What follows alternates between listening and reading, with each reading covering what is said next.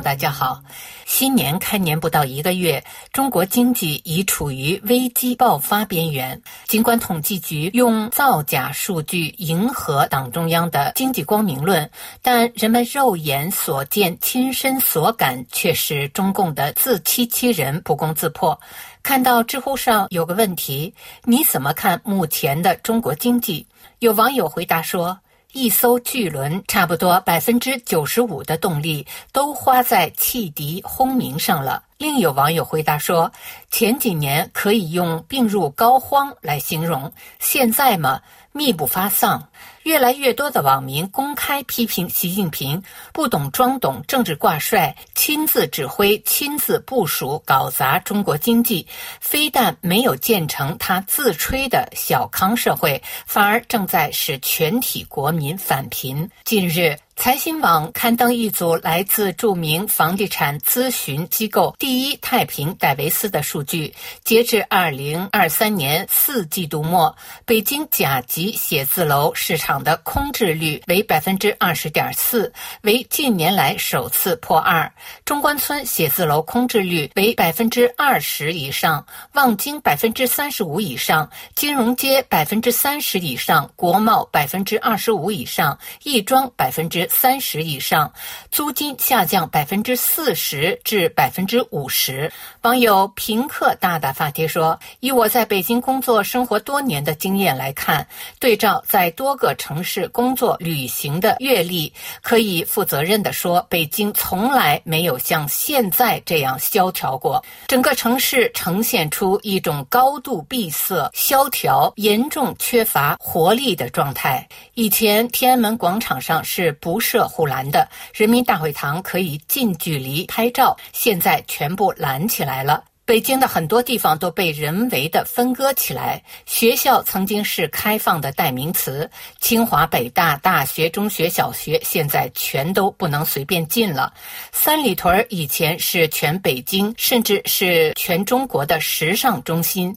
早些年是美女如云，摄影的大爷跟着美女屁股后头跑。现在美女全都不见了。三里屯红街以及各种各样的餐厅里，以前。多的是各种各样的饭局酒局，资本大佬带着美女在包厢应酬。明星和剧组一块团建，现在也都不见了。三里屯现在连表面的繁荣都没有。五线县城的农贸市场都比三里屯人多，外国人少了。以前的亮马桥简直是租界，每天一堆白人围着亮马河旁边跑步，跟塞纳河差不多。现在北京的外国人明显少了。北京还有个变化是，现在街上人气不行，尤其一到晚上就没人了。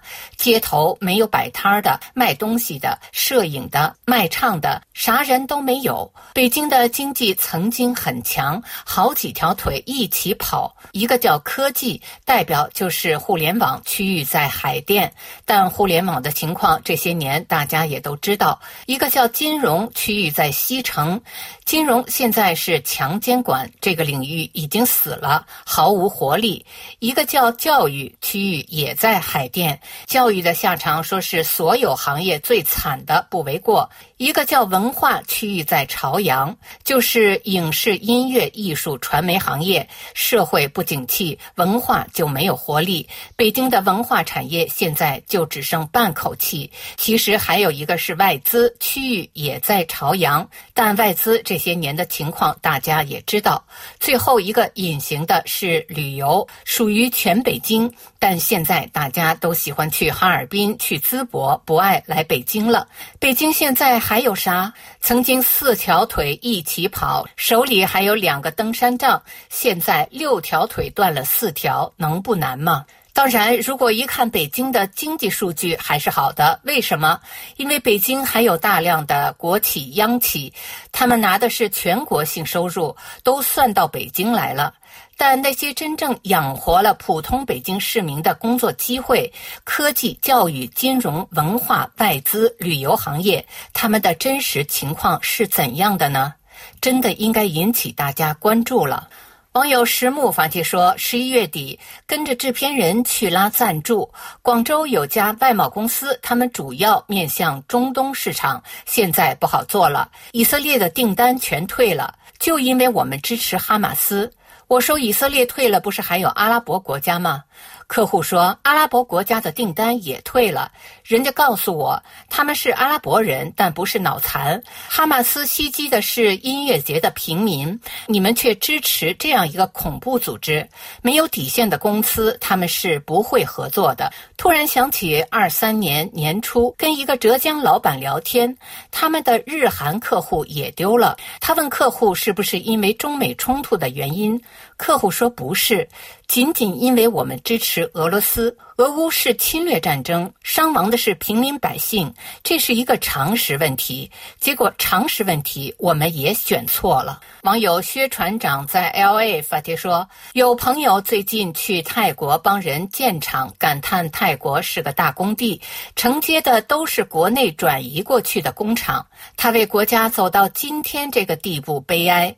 我觉得很正常，搞了四十年的改革开放都没有确立私有财产不可侵。侵犯的原则，而保护私有财产观念是融入中国人血液的。寻找安全处所是必然的，这些资产是要讲话的，而且必然会取得政治地位。网友头铁金融汪发帖说：“越南、柬埔寨到处都是中国人的厂子了。中美贸易战让很多中国老板不得不把厂子迁移，把商品出口国变成中国的邻国。现在。”也有更多中国人到墨西哥建厂了。没办法，美国的消费能力太强。北美自由贸易协定使墨西哥成了美国的生产基地。网友 Jason 幺幺七五零发帖说。的确如此，近两年泰国建厂非常火爆。我是建筑师，在曼谷的建筑公司找我们施工的客户络绎不绝。网友阴天卫发帖说：“从我接触的群体来看，制造业转移似乎是短期内的大趋势，不会发生改变。”以上是今天的微言微语，我是桑宇。